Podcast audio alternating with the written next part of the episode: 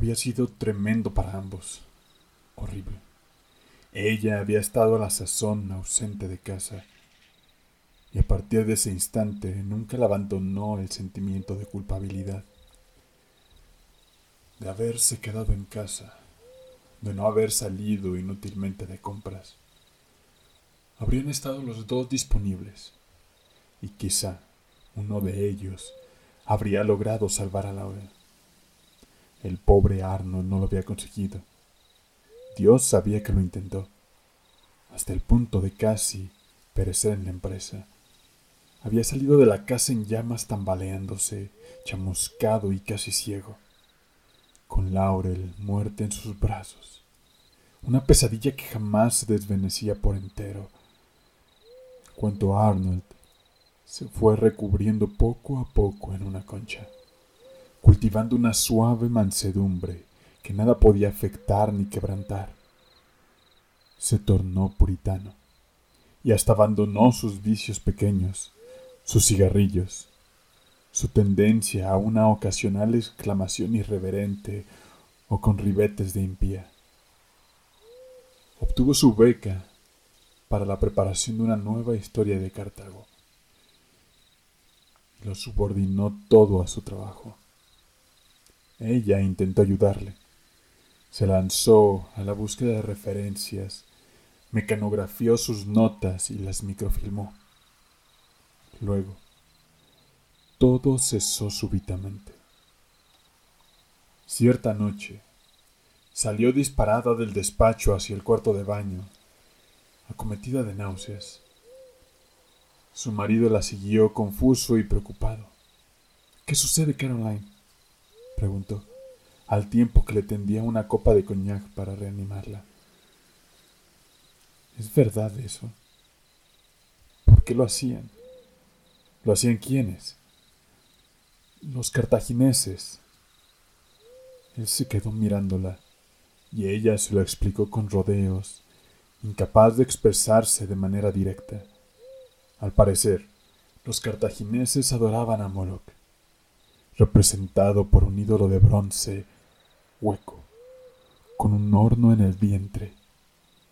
En épocas de crisis nacional, se reunían los sacerdotes y el pueblo y, tras las debidas ceremonias e invocaciones, arrojaban a las llamas a criaturas vivas, a las cuales se atiborraba de golosinas y delicados manjares hasta el final, a fin que la eficacia del sacrificio no se desbaratara por desagradables gritos y lamentos de pánico.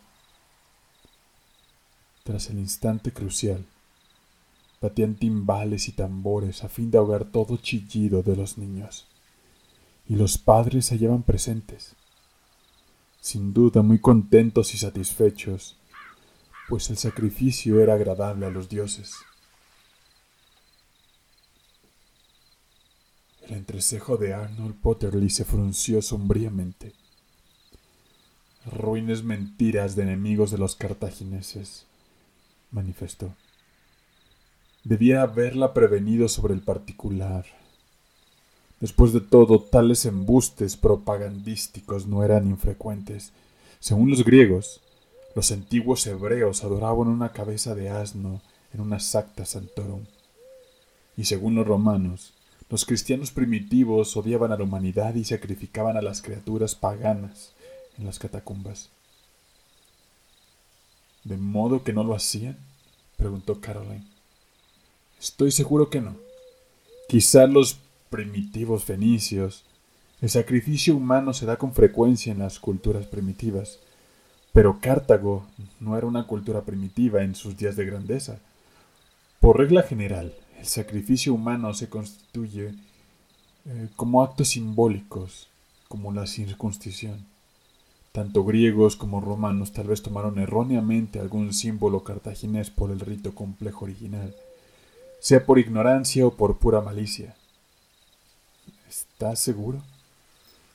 No puedo estarlo aún, Caroline. Sin embargo, una vez se obtenga pruebas suficientes, las presentaré para conseguir un permiso de utilización de la cronoscopía, con lo cual se zanjará la cuestión de una vez por todas. La cronoscopía Si el viaje visual por el tiempo enfocaríamos a la antigua Cartago en alguna época de crisis, por ejemplo, el desembarco de Escipión, Escipión el africano en el año 202 a.C., y veríamos con nuestros propios ojos el acontecimiento. Tú lo verás también, te lo prometo. Tras estas palabras le di una palmadita acompañada de una alentadora sonrisa.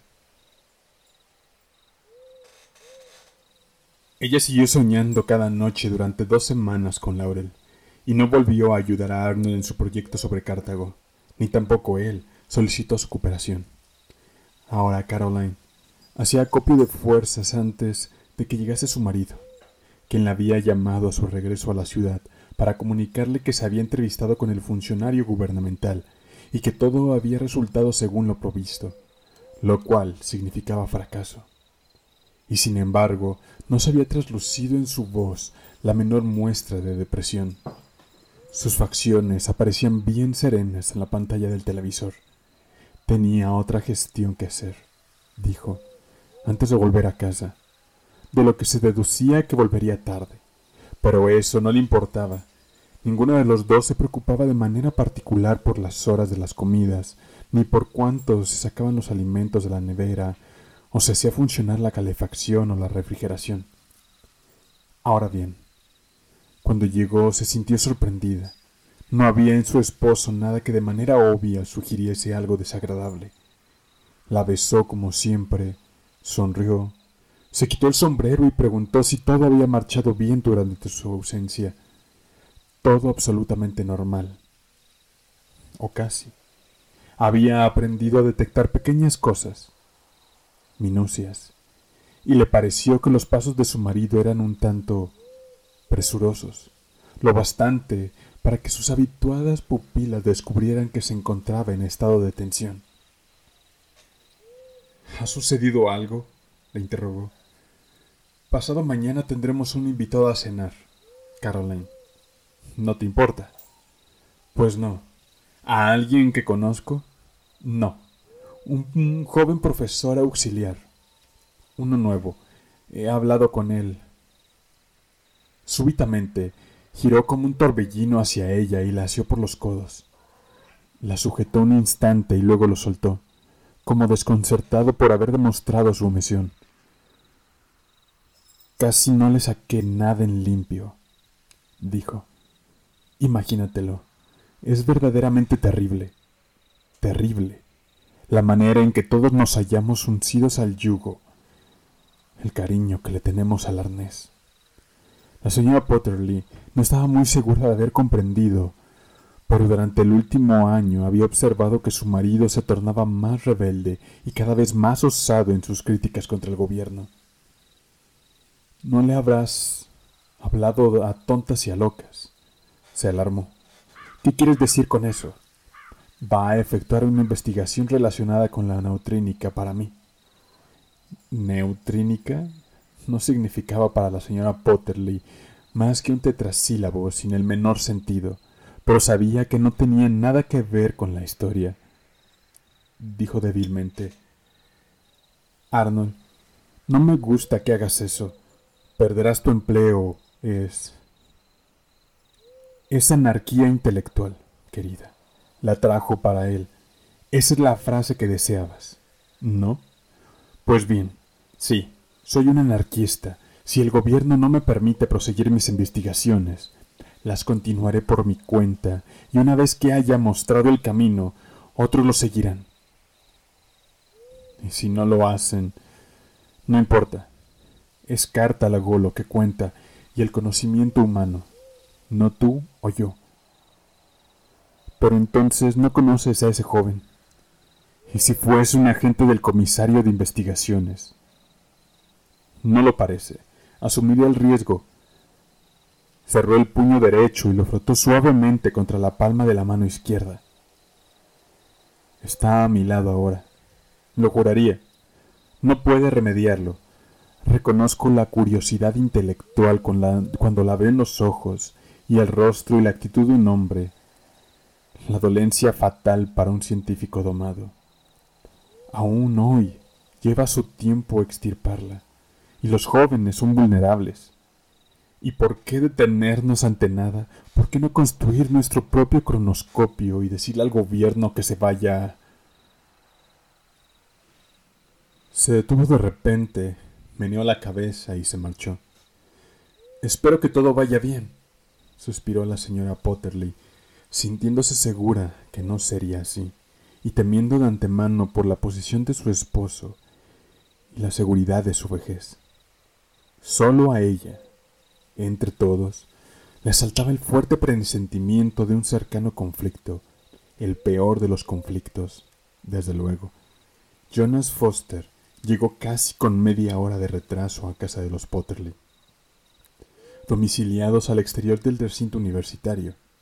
Hasta aquella misma tarde no había decidido si iría. Luego, en el último momento, pensó que no podía cometer la enormidad social de rechazar una invitación a cenar una hora antes de la concertada. Eso y el aguijón de la curiosidad. La cena fue interminable. Foster comía sin apetito. La señora Potterly parecía estar ausente, emergiendo solo de su abstracción para preguntarle si estaba casado y lanzar un bufito de desprecio al contestarle él que no. El doctor Potterly le interrogaba de manera átona respecto a su historia profesional y asertía cortésmente con la cabeza. Todo transcurría con tanta gravedad, tanto aburrimiento en realidad, como era posible. Foster pensó, parece tan inofensivo. Había pasado los dos últimos días informándose sobre el doctor Potterly, de modo muy casual, desde luego, casi a hurtadillas. No se sentía particularmente ansioso porque le vieran en la biblioteca de ciencias sociales. La historia se había convertido en una materia marginal, y la mayoría de las veces las obras históricas eran leídas por el público en general, para entretenerse o para su propia edificación. Sin embargo, un físico no formaba parte en absoluto del público en general. Si Foster empezaba a leer libros de historia, tan cierto como la relatividad, que sería considerado un bicho raro. Y al cabo de cierto tiempo el decano de su facultad se preguntaría si el nuevo profesor era realmente el hombre idóneo para la tarea. Por lo tanto, había actuado con cautela, se sentaba en los puestos más apartados y mantenía la cabeza baja cuando entraba o salía en sus horas libres. Según descubrió, el doctor Potterly había escrito varios libros y una docena de artículos sobre las culturas del Mediterráneo antiguo. Los últimos, todos ellos publicados en Reviews, se referían al Cartago prerromano y adoptaban un punto de vista simpatizante. Al menos, eso concordaba con las palabras de Potterly y suavizó un tanto las sospechas de Foster. De todos modos, se daba cuenta que hubiese sido más sensato y seguro zanjar la cuestión desde un principio. Un científico no debía dejarse arrastrar por la curiosidad, pensó, muy insatisfecho consigo mismo. Se trataba de un rasgo peligroso. Tras la cena, fue conducido al despacho de Potterly. Por un momento se quedó perplejo en el umbral. Las paredes estaban totalmente cubiertas de libros, no películas. Las había, desde luego, pero superadas por mucho por los libros, impresos en papel. Nunca hubiese pensado que existiesen aún tantos libros en buenas condiciones. Foster se sintió molesto. ¿Con qué propósito guardaba tantos libros en casa? Seguramente estarían mejor en la biblioteca de la universidad, o, en el peor de los casos, en la del Congreso, si alguien quería tomarse la molestia de investigar, que fuera los microfilmes. Había algo secreto en una biblioteca particular. Despedía como una varada de anarquía intelectual. Este último pensamiento tranquilizó de modo extraño a Foster. Prefería que Potterly fuese un auténtico anarquista que un agente provocador desempeñando su papel. Y de pronto, las horas comenzaron a pasar asombrosamente rápidas. Ya ve usted, dijo Potterly, con voz clara y nada agitada. Fue un simple hallazgo. si es posible un hallazgo para alguien que no ha empleado nunca el cronoscopio en su trabajo. Claro está, no podía solicitar su uso, puesto que se trataba de investigación no autorizada. Sí, asintió lancónicamente Foster, un tanto sorprendido porque una consideración tan pequeña detuviese a aquel hombre. Empleé métodos directos. Lo había hecho, en efecto. Foster se sintió perplejo ante el volumen de la correspondencia sostenida para elucidar insignificantes detalles de la cultura del antiguo Mediterráneo, sobre la cual se las arreglaba una y otra vez para hacer una observación casual. Desde luego, no habiendo dispuesto nunca del cronoscopio, o bien, pendiente de aprobación mi solicitud de datos cronoscópicos, que por el momento parece improbable que acepten. Pero estas no son cosas tontas ni arbitrarias, prosiguió. El Instituto de Cronoscopía publica mensualmente un folleto en el que se incluyen los artículos concernientes al pasado, con los descubrimientos determinados por el examen visual del tiempo. Únicamente uno o dos descubrimientos. Lo que primero me impresionó fue la completa trivialidad de la mayoría de ellos, su insipidez. ¿Por qué tales investigaciones debían tener prioridad sobre mi labor? Por lo tanto, escribí a quien competía para que se intensificase la búsqueda en las direcciones descritas en el folleto. Invariablemente, como ya he mostrado a usted, no habían empleado el cronoscopio. Vamos ahora a analizarlo punto por punto. Por fin, Foster, con la cabeza dándole vueltas a causa de los detalles meticulosamente reunidos por Potterly, preguntó ¿Pero por qué? No sé por qué, respondió Potterly, aunque tengo una teoría. La invención original del cronoscopio fue obra de Stravinsky. Ya lo ve. Conozco bien el tema. Obtuvo una gran publicidad.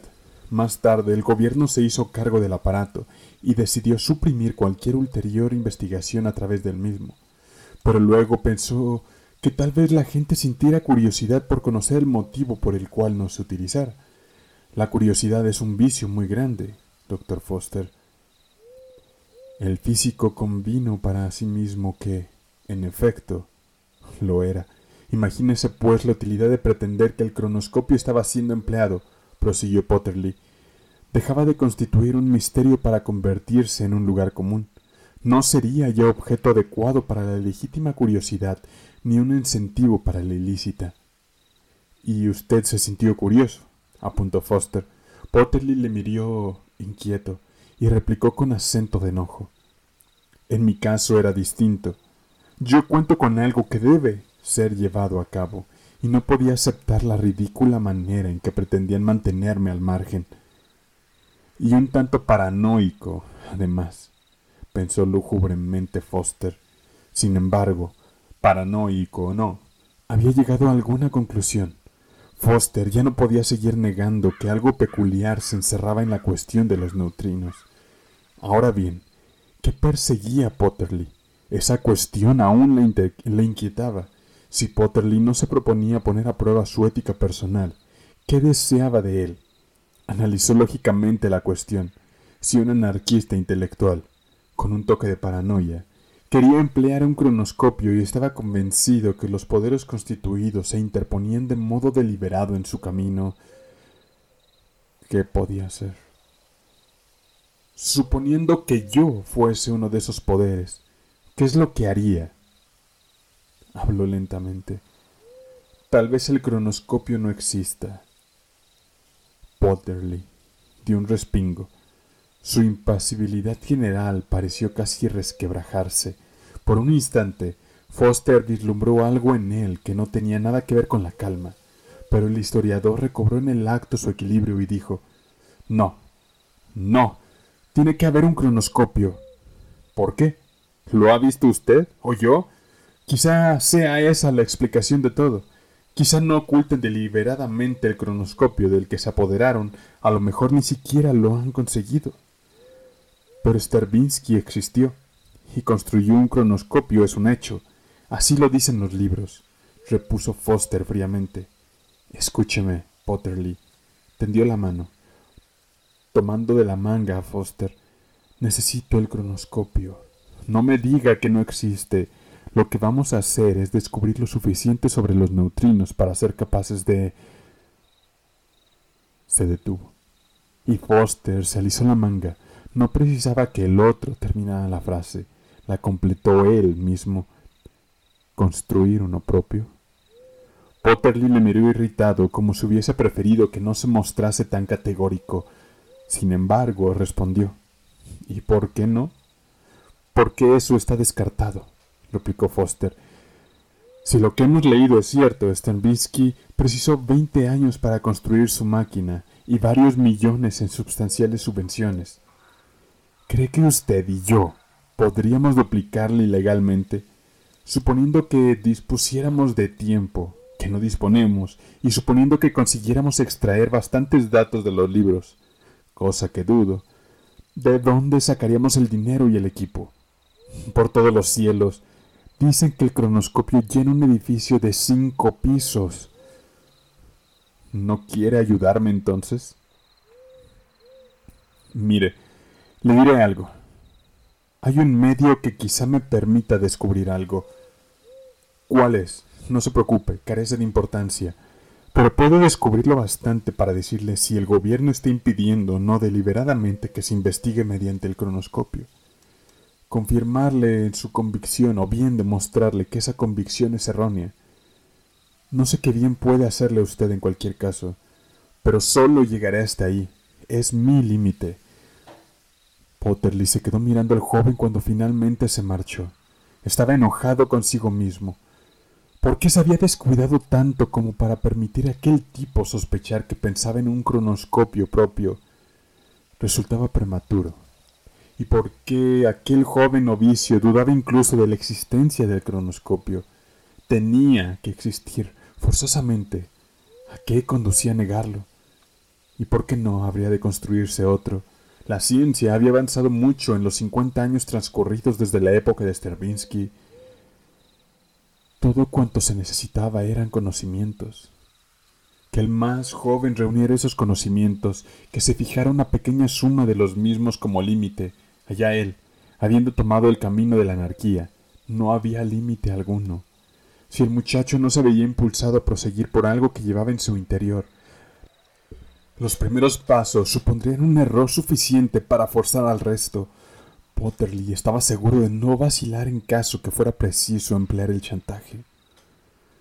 Hizo pues un ademán con la mano, en gesto final de despedida, y miró hacia arriba. Estaba comenzando a llover. Desde luego, chantaje si fuese necesario. Todo con tal que no le detuviesen en su camino.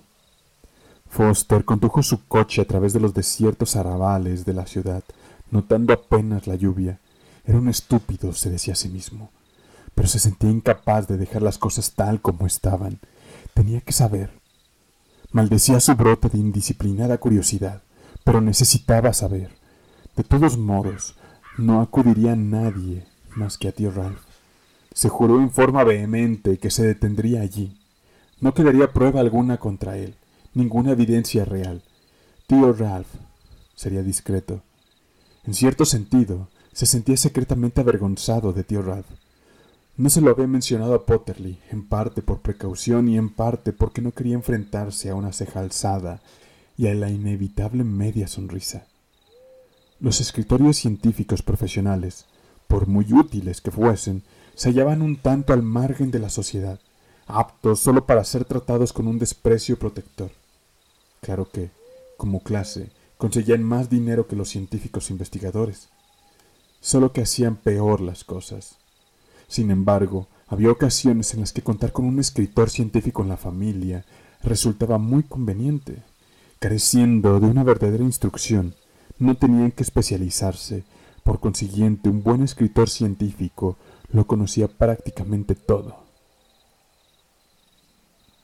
Y tío Ralph era uno de los mejores. Ralph Nimo no tenía ningún título universitario y más bien se mostraba orgulloso de ello. Un título supone el primer paso por el camino de la perdición, dijo en cierta ocasión a Jonas Foster, cuando ambos eran considerablemente más jóvenes. Uno no quiere desperdiciarlo, por lo que sigue trabajando para conseguir uno superior y dedicarse luego a la investigación doctoral. Y acaba por ignorarlo todo en el mundo, a excepción de una brisna sobre una subdivisión de nada.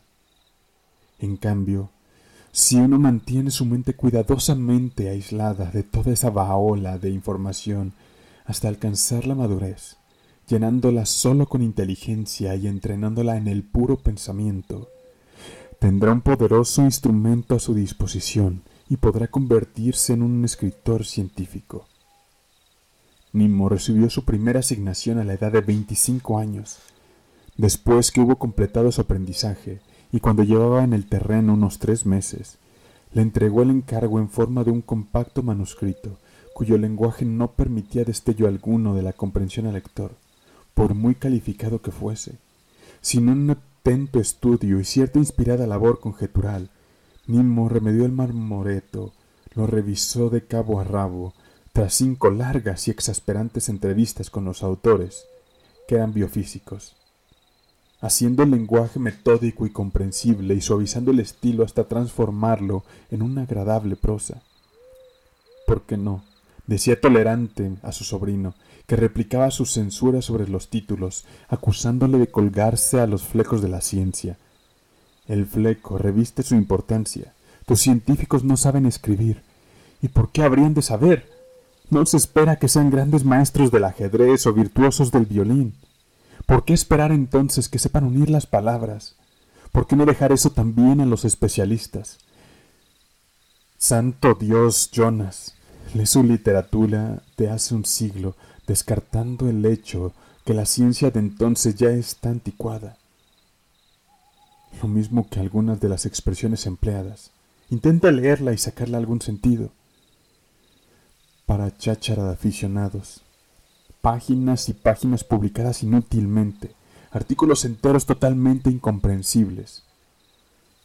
Pero no obtienen ninguna recompensa, tío Ralph, protestó el joven Foster, que estaba a punto de comenzar su carrera de profesor universitario y se sentía casi deslumbrado por ella. Podrías haber sido un formidable investigador. Sí que obtengo recompensa, replicó Nimo. No creas ni por un momento que no. Desde luego, un bioquímico o un estratometeorólogo no me darán ni la hora, pero me pagan bastante bien. Mire lo que sucede cuando algún químico de primera clase se encuentra con que la comisión ha cortado su subvención anual para los escritores científicos. Luchará más duramente para que se me concedan a mí o a alguien como yo. Fondos suficientes que para lograr un ionógrafo registrador. Sonrió con amplia mueca y Foster le correspondió. En el fondo, estaba orgulloso de su panzudo y carirredondo tío, cuyos dedos semejaban sarmientos y cuya vanidad le hacía peinar su mata de pelo en forma coqueta sobre su desierta coronilla y vestirse con estudiada negligencia, avergonzado y a la vez orgulloso. Ahora, Foster penetró en el desordenado apartamento de su tío con un talante en absoluto propicio a la sonrisa. Tenía nueve años más y también los tenía tío Ralph. Durante aquellos nueve años le habían llegado a este papel estas papeles, procedentes de todas las ramas de la ciencia, para que los puliera, y algo de cada uno de ellos había quedado retenido en su capacitada mente. Nimo estaba comiendo uvas, tomándolas una por una, con gran lentitud. Lanzó un racimo a Foster, quien lo atrapó en el aire, agachándose luego para recoger algunos granos caídos al suelo. Déjalos, no te preocupes, dijo Nimo negligentemente. Alguien aparece por aquí una vez por semana para la limpieza. ¿Qué sucede? ¿Algún problema con tu solicitud de subvención? En realidad, todavía no le he presentado. ¿Que no? Muévete, chico. ¿O es que esperas a que me ofrezca para hacerte la redacción final? No podría pagarte, tío. Bah, todo quedaría en la familia. Concédeme los derechos de todas las versiones destinadas a la divulgación, y el dinero no necesitará cambiar de mano. Si hablas en serio, trato hecho. Trato hecho entonces. Era un trueque, desde luego, pero Foster conocía lo bastante la ciencia de escribir que poseía Nimo como para darse cuenta que le compensaría. Un descubrimiento espectacular de interés público sobre el hombre primitivo, o una nueva técnica quirúrgica, o sobre cualquier rama de la navegación espacial significaría un artículo que daría ríos de dinero en cualquier medio de comunicación. Por ejemplo, fue Nimo quien redactó de nuevo, para el consumo científico de las masas, una serie de papelotes en los que Bryce y sus colaboradores habían dilucidado la fina estructura de dos virus cancerosos. Por ese trabajo había pedido la despreciable suma de 1.500 dólares, siempre que se incluyeran los derechos de las ediciones de divulgación. Más tarde, dio al mismo trabajo una forma semidramática para su lectura en video tridimensional, percibiendo un anticipo de veinte mil dólares, más los derechos por un plazo de siete años. Foster dijo de sopetón. Tío, ¿qué sabes sobre los neutrinos? ¿Neutrinos? Los ojos de Nimo parecieron sorprendidos. Estás trabajando en eso. Creía que te dedicabas a la óptica pseudogravitatoria. Oficialmente sí, pero ahora me intereso por la neutrínica. ¿Cómo diablos se te ha ocurrido? En mi opinión, te pasas de la raya, ¿lo sabes? ¿No es así? Supongo que no informarás a la comisión solo porque yo siento una pequeña curiosidad sobre algo. Debería hacerlo, antes que la cosa te acarrea un disgusto. La curiosidad supone un peligro profesional para los científicos. La he visto actuar. Uno se halla tranquilamente enfrascado en un problema y de repente la curiosidad le lleva por un camino extraño. Y lo siguiente que se sabe es que ha adelantado tan poco en su propio problema que no se justifica la renovación de su subvención. He visto más. Todo cuanto deseo saber es lo que ha pasado por tus manos sobre neutrinos en estos últimos tiempos, respondió pacientemente Foster. Nimo se recostó masticando con calma y con aire caviloso una uva. Nada, nada en absoluto. No recuerdo haber visto ni siquiera un artículo sobre la cuestión. ¿Qué? exclamó manifiestamente sorprendido Foster. ¿Quién hace entonces ese trabajo? Puesto que me lo preguntas, te diré que no lo sé. No recuerdo que nadie hablara de ello en las asambleas anuales. No me parece que se haga mucho trabajo sobre el particular. ¿Por qué no? Eh, no muerdes que no te he hecho nada. Sospecho que no lo sabes. Atajó exasperado Foster. Mmm. Te diré lo que sé sobre la cuestión neutrínica. Concierne a las aplicaciones de movimientos de los neutrinos y a las fuerzas implicadas. Claro, claro. Del mismo modo que la electrónica trata de las aplicaciones de los electrones y las fuerzas implicadas, y la gravimetría trata de las aplicaciones de los campos de gravitación artificial. Para eso no te necesitaba. ¿Es todo cuanto sabes? Y la neutrínica es la base de la perspectiva del tiempo. Y es todo cuanto sé, añadió serenamente Nimo. Foster se recostó también en su butaca y se restregó con fuerza la rasurada mejilla. Se sentía enojado e insatisfecho. Sin habérselo formulado de manera explícita en su mente, había tenido la seguridad que, como fuese, Nimo conocería algunos informes recientes, que habría abordado interesantes facetas de la neutrínica moderna, y en consecuencia le permitiría volver a Potterley para manifestar al viejo historiador que estaba equivocado, que sus datos eran erróneos y sus deducciones engañosas. Y luego podría haber vuelto a enfrascarse en su propio trabajo, Ahora, en cambio... Así pues, se dijo indignado, es verdad que no están haciendo mucha labor en ese terreno. ¿Supone eso una deliberada supresión? ¿Y si la neutrínica es una disciplina estéril? Quizás lo sea, no lo sé, ni tampoco Potterly. ¿Para qué malgastar los recursos intelectuales de la humanidad en nada? Tal vez el trabajo se efectúe en secreto por alguna razón legítima. Tal vez. Tenía que saberlo. No podía dejar las cosas como estaban. No podía. ¿Existe algún texto sobre la neutrínica, tío Ralph? Preguntó. Quiero decir una exposición clara y sencilla, elemental. Nimo me titó mientras sus mofletudas mejillas exhalaban una serie de suspiros. Hace las más condenadas preguntas que... El único que conozco es el de Stravinsky y otro nombre, Nunca lo he visto a fondo, pero sí le eché un vistazo en cierta ocasión. Stravinsky y Lamar, eso es. Fue Stravinsky el inventor del cronoscopio. Eso parece. Las pruebas incluidas en el libro deben ser buenas. Hay una edición reciente. Stravinsky murió hace 30 años.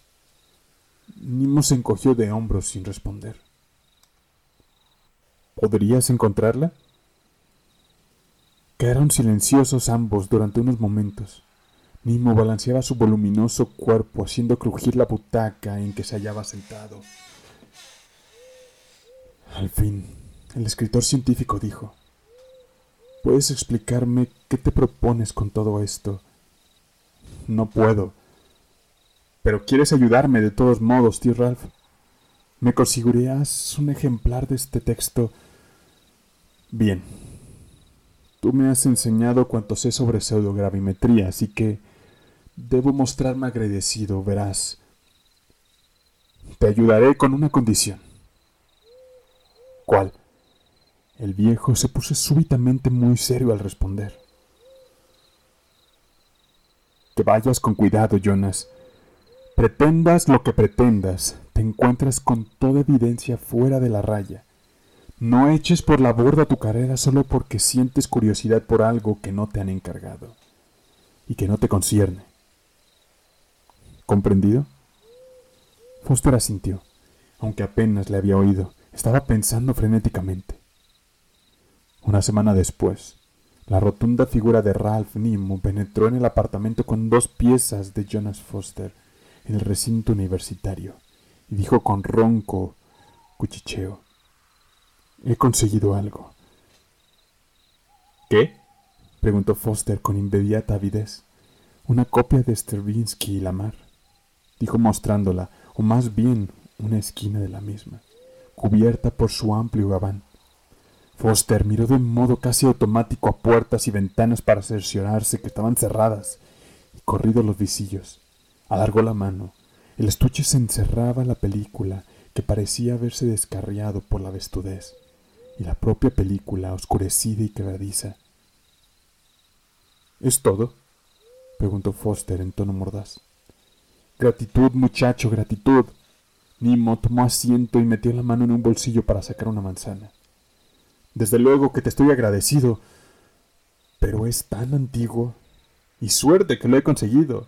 Intenté obtener una película de la Biblioteca del Congreso. Nada. El libro está retirado de la circulación. ¿Y cómo lograste este? Lo robé, respondió el escritor científico con pasmosa tranquilidad, mientras mordisqueaba el corazón de la manzana, en la Biblioteca Pública de Nueva York. ¿Qué? Fue muy sencillo, naturalmente. Tengo acceso a las estanterías. Me subí a una cuando no rondaba nadie por allí Agarré el estuche y me largué con él. Son muy confiados. No lo echarán de menos durante años, pero procura que no te vea nadie, sobrino. Foster miró fijamente la película, como si se tratase de pornografía. Nimo dejó de un lado el corazón de la manzana y sacó otra del bolsillo de su gabán mientras decía, Es muy divertido. No hay nada más reciente en todo el terreno de la neutrínica ni una monografía, ni un artículo, ni una nota sobre su progreso. Nada en absoluto desde el cronoscopio. Vaya, comentó Foster ausente. Foster trabajaba cada atardecer en casa de Potterly, pues no se fiaba de la seguridad de su apartamento en el recinto universitario para aquella labor. Y su tarea de los atardeceres se tornaba para él más real que la destinada a su propia subvención. A veces le preocupaba, pero lo apartaba de su mente. Al principio, su trabajo solo consistió en examinar y repasar la película con el texto. Posteriormente empezó a pensar. En ocasiones, incluso mientras parte del libro seguía pasando a través del proyector de bolsillo, sin que nadie la mirase. De cuando en cuando Potterly venía a visitarle, sentándose con ojos ávidos, como si esperase que se solidificaran los toscos procesos, haciéndose visibles en todos sus repliegues. Solo interfería de dos maneras. No permitía a Foster que fumara. Y a veces hablaba. No se trataba de una conversación en absoluto, sino más bien de un monólogo en voz baja, con el cual, al parecer, no esperaba siquiera despertar la atención. algo así como si se alivianara de la presión ejercida en su interior. Cartago, siempre Cartago, Cartago, la Nueva York del antiguo Mediterráneo, Cartago, imperio comercial y reina de los mares, Cartago, todo lo que Siracusa y Alejandría pretendían ser, Cartago, calumniada por sus enemigos e inarticulada en su propia defensa, había sido antaño derrotada por Roma y luego expulsada de Sicilia y Cerdeña, pero consiguió más que resarcirse de sus pérdidas mediante sus nuevos dominios en España, y dio nacimiento a Aníbal, para sumir a los romanos en el terror durante dieciséis años. Al final, volvió a perder por segunda vez, se resignó a su destino y tornó a construir, con sus rotas herramientas, una vida claudicante en un territorio mermado, pero con tanto éxito que la celosa Roma la forzó deliberadamente a una tercera guerra. Y entonces Cartago, contando solo con sus manos desnudas y su tenacidad, forjó armas y obligó a Roma a una campaña de dos años que no acabó hasta la completa destrucción de la ciudad. Sus habitantes se arrojaron a las hogueras de sus casas incendiadas, prefiriendo esta muerte a una cruel rendición. ¿Acaso un pueblo combatiría así por una ciudad y un sistema de vida tan deplorables como los antiguos escritores nos pintaron? comentaba Potterly. Aníbal fue el mejor general que ninguno de los romanos, y sus soldados le siguieron con absoluta fidelidad. Hasta sus más enconados enemigos la alabaron. Era un cartaginés. Ahora está de moda decir que fue un cartaginés atípico, mejor que los demás algo así como un diamante arrojado a la basura. Si así fuera, ¿por qué se mostró tan fiel a Cartago hasta su muerte, tras varios años de exilio? Hablan de Moloch. Foster no siempre escuchaba, pero a veces no podía impedirlo, y se estremecía, y se sentía mareado ante el sangriento relato de los niños sacrificados. Mas Potterly proseguía porfiado. Solo que no es verdad. Se trata de un embuste lanzado hace dos mil quinientos años por griegos y romanos. Ellos tenían también sus esclavos, sus crucifixiones y torturas, sus combates de gladiadores. No eran precisamente unos santos. La historia de Moloch forma parte de lo que épocas posteriores llamarían la propaganda de guerra y la gran mentira. Puedo probar que fue un embuste, puedo demostrarlo, y por el cielo que lo haré. Sí, lo haré. Y mascullaba su promesa una y otra vez lleno de celo. La señora Potterly le visitaba también, pero con menos frecuencia.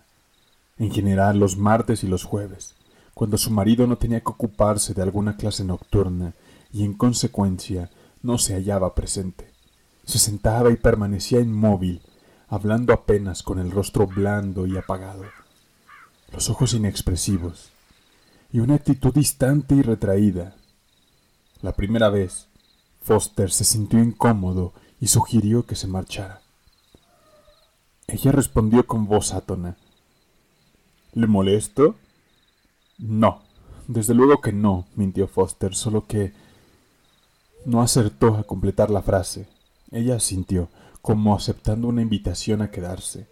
Luego abrió un bolso de paño que había traído consigo y sacó de él una resmilla de hojas de vitrón, que se puso a manipular con rapidez y delicados movimientos mediante un par de gráciles desporalizadores trifásicos, cuyos alambres conectados a una batería daban la impresión que estaba sosteniendo una gran araña.